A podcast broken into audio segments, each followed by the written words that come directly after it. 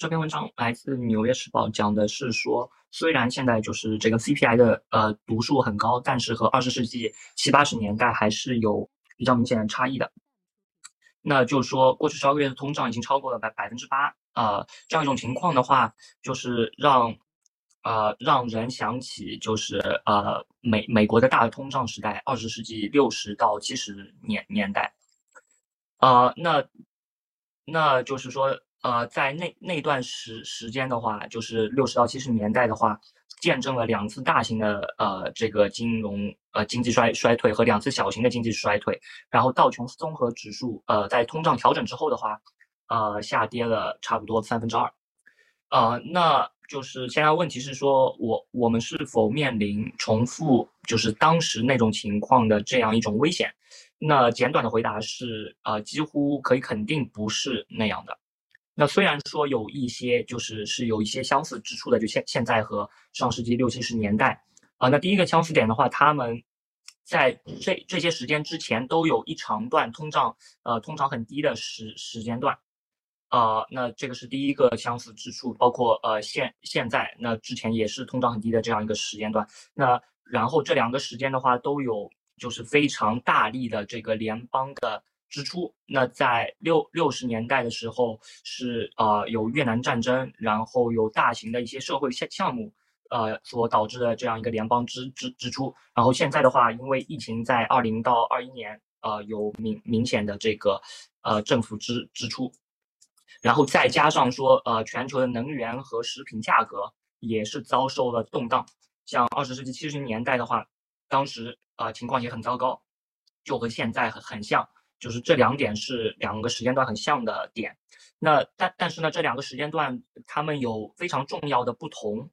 呃，那主要就讲的就是说，在呃六十到七十年代的时候，呃美美联储任何想要通过加息来抵抗通胀的这样一种行行动都会遭遇，呃就是政治上的一个阻力，那当时一个叫。林登· s o n 的这样一个总总统的话，他对就是美联储主席施加了非常大的压压力，呃，要让他就是维持在利呃维利率维持在一个很低的水水平，呃，那那就是说这个总统承诺，呃，他会通过加税来为就是当时越南战争去买单。那就是这位总统的一个，就是一九六六八年的这样一个临时征税的呃行为的话，最后并没有能够冷却一个过热的经经济，然后就使得通通胀站住了脚。那随后的话，这个尼尼克松总总统他就是呃就是计划在七二年的时候进行一个再选举，然后他就向就是呃就新一任的联储主主席表示说，他不能。允许就是在他的选举之之前遭遇一个经济减缓的这样一个情情况，然后当时的美联储主席是叫 Arthur Burns，呃，然然后呃就就因为这样的话，当时的这个美联储主席的话，他并没有采取非常明显的呃就非非常显著的行动来抵抗通胀。那即便是尼克松在七四年就是下台了之后，议会也呃是。国会也持续的对，就是这个 Burns 这个联储主席施压，啊，就是说要要要求美联储就是避免采取这种抗通胀的政政政策，因为他们认为会减缓经济的一个增长。呃，那与与之相对应的是现在的这种情况，就是现在的美联储主席鲍威尔的话，他的抗击通胀的行为是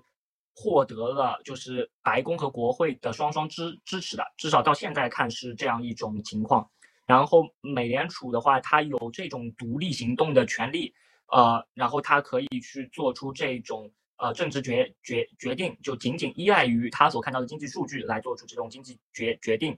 呃，然后能够从长期来来说是更有利于经济发展的这样一种方向。那除了美联储更高的独立性以外，一个非常重要的区别就是六十七十年代和现现在的这样一种。呃，区区别的话，就是说，呃，美美联储对于就是这个通胀的来源，以及就是说，它对于控制通胀的这种责任，就就这两方面，美联储的观点是有明显的改改改变的。就它更好的理解了通胀的来来源，也它也更意识到了它对于控制通胀的责任，就跟当时相相比。那当时的这个联储主席 Burns 的话，啊，他有一个叫做就是成本推动的通胀理理论，就是说当时他相相信就是通胀主要是由一些大型企业和贸易联联盟所导导致的。那那就是这些企业或者说贸易联盟通过他们的一些市场权利推动价格，就即便经济呃增长比较缓慢，但是他们也通过这种市场权利来推动价格。然后的话就是他，呃，认为就是说美美美联储对于就就就是说抵抗他们这样一种提价的方方式，它的手段是非常有限的。就就可能他认为成因是这样一种情况，所以可能他通过提高利利率这种效果不会太好。那作为一个替代方案的话，他就是说服了这个尼克松总总统在七一年的时候实行了工资和价格的管制。然后这个最终被证明是非常失败的一种情况，那就就在他们做了这样一些操作之后的话，这个通胀就在那个十十年开始，呃，就是它的动动能就变得更强了，呃，那直直到沃尔克在二十世纪八十年代早早期，呃，就是通过呃大幅度的加息才终止了当时的通胀，然后最后导致了一个非常严重的一个衰退，那就是说。当时的这个联储主席 Burns，他至少他有这样一一个观点，就就这个观点并不是错误的，就是说有一些呃导致通胀的因因素是不为美联储所掌掌掌控的，那呃就包括供供给侧的一些力力力量，就是说因为供给短缺所导致的物价上涨不是由联储掌控的，然后确实就是这一就是这一层的呃因因素的话，在今天也是非常重要的。那然而的话，就是今天的这些货币政策的制定者，他们理理解，就是说，呃，我们一边在等待，就是这个供应的供应链限限制有所缓解，然后另一边另一边，美联储也可以通过加息去，就是说减缓通通胀，呃，从需求端来减缓，呃，这个就是增长，然后从两方面去限制这样一个通通通通胀，呃。那美美联储可以通过这种方式来帮助经济和就是就业市场来避避免未来更为严重的一种动荡的情况。那总而言之的话，就是从美美国六六七十年代的这种大通胀的环境中所获得的这样一种经验的话，呃，让让我我们今天去重复当时这样一种呃非常糟糕的情况变得呃相当的不可能。那美联储今天也。意识到他们需要起到控制通胀的这种带头作用，那在二零二一年，就是他们对经济把把脉出现错误之后，呃，联联储现在开始相应的去缩紧，呃，这种货币政政策。呃，那尽尽尽管从市场市场的一些指标和一些调查来看，就是呃，通胀。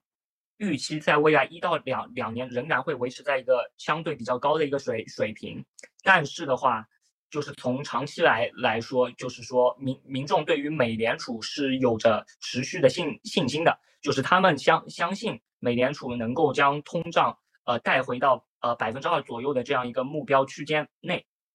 呃，那这样一种民众对于联储的信心，反过来也使得联储的工作变得更加容容易。呃，因为它会限制这种所谓的通胀心理的这样一种风风险，就是这种呃通胀的恶恶性循环的这样一种情况，呃，但但是这并不说明美联储的工作就很简单，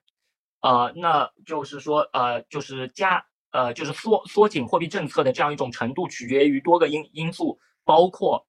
从供给端的问问问题，呃，能在多短时间内消消消退。然后包包括呃社会总支出会如何对于呃收紧的金融状况做出反应，以及呃美联储能能否就是在呃就就是维维持它抗击通胀的这样一种信誉，就这三点都是非常重要的。那就是历史告诉我我们的话，就最后一点应该是最重要的，就是说美联储需要维持它控制通胀的这样一种信誉，就是民众相信它能够做做到，也会这样去做。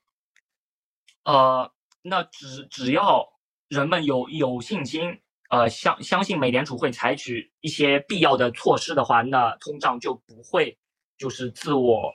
呃加加强变得不可收拾的这样一种地步。